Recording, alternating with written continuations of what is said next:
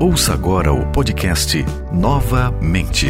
Reflexões bíblicas para uma vida transformada pela graça de Deus. Apresentação: Pastor Domingos Machado.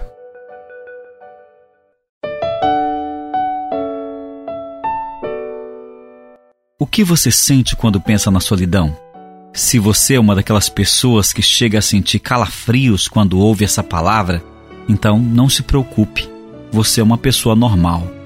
Deus nos fez seres relacionais e não ilhas. Por isso, o medo de ficar só na vida é tão apavorante para a maioria de nós.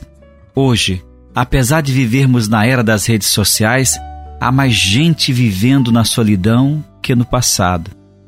Em geral, há três tipos de solidão: a solidão espacial, que é o sentimento de ausência causado pela distância geográfica das pessoas, o chamado isolamento social, a solidão emocional, que se caracteriza pelo sentimento de distância afetiva em relação ao outro, mesmo que esse outro esteja vivendo sob o mesmo teto.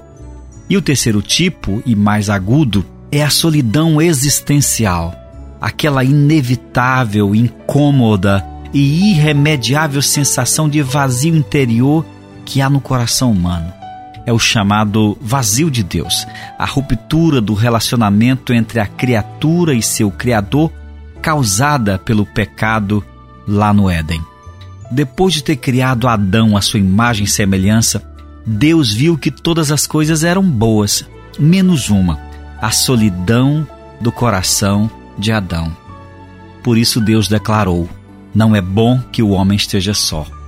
John Milton observou: a solidão foi a primeira coisa que, aos olhos de Deus, foi sancionada negativamente.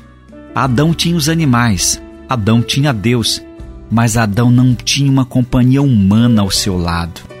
Isso nos ensina que pessoas precisam de coisas, pessoas precisam de Deus, mas pessoas precisam de outras pessoas. A solidão emocional e relacional pode ser vencida com o cultivo de relacionamentos sinceros e verdadeiros com nossos semelhantes. Mas a solidão existencial só pode ser vencida na cruz, isto é, somente quando cremos que Cristo morreu por nós e o confessamos como nosso Senhor e Salvador pessoal. O vazio de nosso coração só pode ser preenchido por aquele que é o caminho de volta para Deus.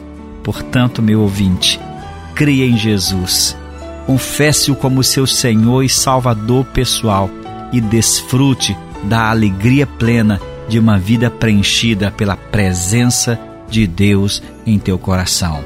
Tenha um ótimo dia e que o Senhor te abençoe em nome de Jesus.